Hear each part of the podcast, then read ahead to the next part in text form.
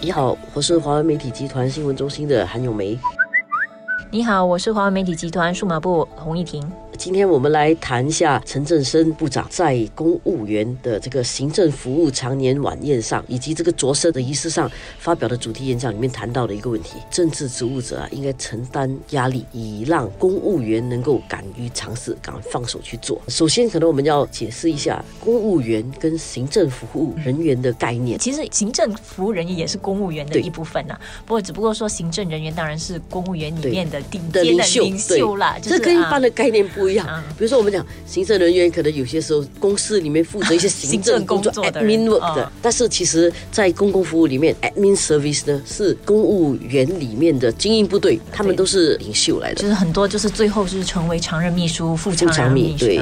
所以呃，陈振生他说担任政治职务者，其实这个话说的拗口，就是部长啦、政务部长啦、市长们啦，担任政治职务者的责任啊，是承担公众压力，让公务员可以自信和灵活地尝试。新点子出错时，他们也不会不分青红皂白的惩处，就不会惩处这些公务员。因此，公务员呢，只要认真的履行公务，不畏惧，不偏私，就不必担心承担后果。因为有一阵子以来，可能有些人很多时候的一些批评，就觉得我们的公共服务的人员有时候可能趋向保守啊，或者就是墨守成规啊，或者太过就是 yes man，不敢于创新怎么样的。所以陈振声部长的这席话，希望让公共服务部门有更大的这个突破自己的空间，然后同时当然也是希望就是公共服务人员本身自己要走出这个心理障碍啦。他是要告诉公共服务人员，尤其是这些呃行政服务的，你们不要大家都想在一。要能够敢于突破，因为随着时代的变化，尤其是很多行业被颠覆，有很多新的科技进来。你说 Grab，你要讲管 Grab，你要怎样推出什么措施来管理 Grab 这样的私造车？推出什么样的服务来管理电动脚车？怎么样的服务来管理无人驾驶的运送服务？因为政治职务者啊，他其实不应该是那个老板，真正的老板是整个政府嘛，而给钱给政府的是人民纳税人。虽然部长要承担最大的后果，因为他领导一个部门，他要为这个部门所做的决定来负这个政治责任。但是真正民事服务要做的事情，应该是对公众的，所以他应该想着对公众好的事情他去做，然后公众需要有什么，对这个社会需要什么，他应该去做。所以我觉得陈振声部长讲的这番话是告诉公共服务的行政服务官员们，他们要敢于去做对的事情，而且要勇敢去突破。然后如果有什么么政治代价的话，应该是由部长这些政治职务者去承担，或者甚至是因为可能。政治上做了一些不是很受欢迎的事情，可能面对公众的一些问责啊，或者是质疑或者反弹的话，至少由政治职务者去承受这个压力。而公共服务，其实你应该继续秉持你你觉得什么是做的对的做法，继续的坚持下去。我觉得这是蛮重要的，因为政治职务者他每几年他就要去接受选民的检视，但是公共服务的话未必，因为公共服务你要把事情做好，所以你可以看东西，可以看得长远，你要看长期的。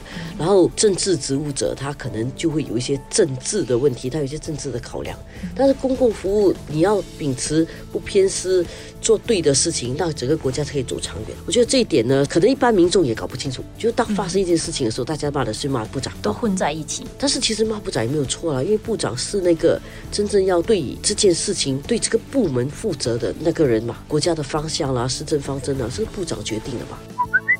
我觉得这个也可能是因为我们的这个环境哦，其实很多时候像那些呃，就是常任秘书、副常秘啊，就是可能一个部门的算是执行层面最高的领导，不显现出来政策啊、一些决定啊，其实都是由部长出面去去做这个宣布、去解释，所以可能大家很多时候就忘了说，他这个东西的整个呃促成背后的工作，其实是由这些公共服务人员在做。因为一个政策这么大，它里面涉及到要拨多少款啦，面对的民众有多少啦，这些东西都不。可能由政治职务者来做的，他这些都要有高级的公务员去做研究，然后最后公务员大概要给部长几个不同的他大概做了他的 cost benefit analysis，对，这个提成他认为 OK 方案 A 这个是可能最快可以执行的，不过有什么问题？对，这个可能最省钱，但是又有什么问题？就是做了一大堆的一些衡量了。对，应该就是很不偏私的去做这个很 factual 的这个报告，然后呢，由政治职务者，因为你要面对选票，你要执政，那你就要做出一个。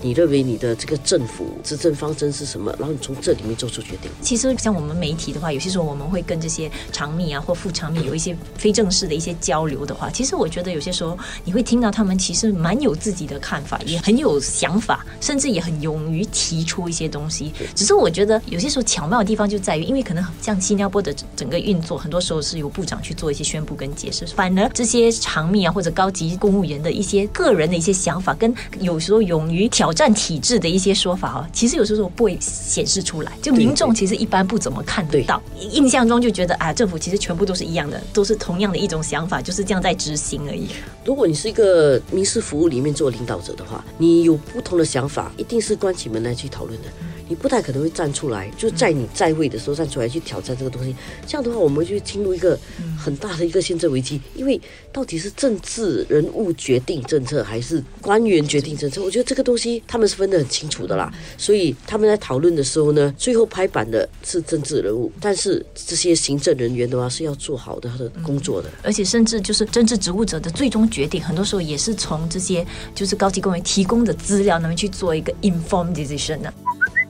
或者甚至在有些时候了，一个可以的做法也是在其实他们面对内部的一些挑战，然后其实他们做了一些改变，因为可能高级公务员提出了一些什么问题，我觉得可能他们在提一些政策的时候是可以多一点透露这些信息的，嗯，就可能会让民众就会知道，其实内部来讲其实是一个很 robust 的一个讨论有进行过，有意识的透露一些这样的信息，知道内部的一个整个决策过程的话，我觉得可能有有一些帮助了。我觉得另外一点是随着我们的。社会越来越成熟，让我们知道我们的公务员啊是能够独立思考，能够不偏私的。就是万一万一有一天政府变天了，这个行政部门应该要照常的运作，国家不会突然就垮掉了。对，所以随着社会的变迁啊，我觉得这个部分应该加强，让民众有信心跟有这个认识了。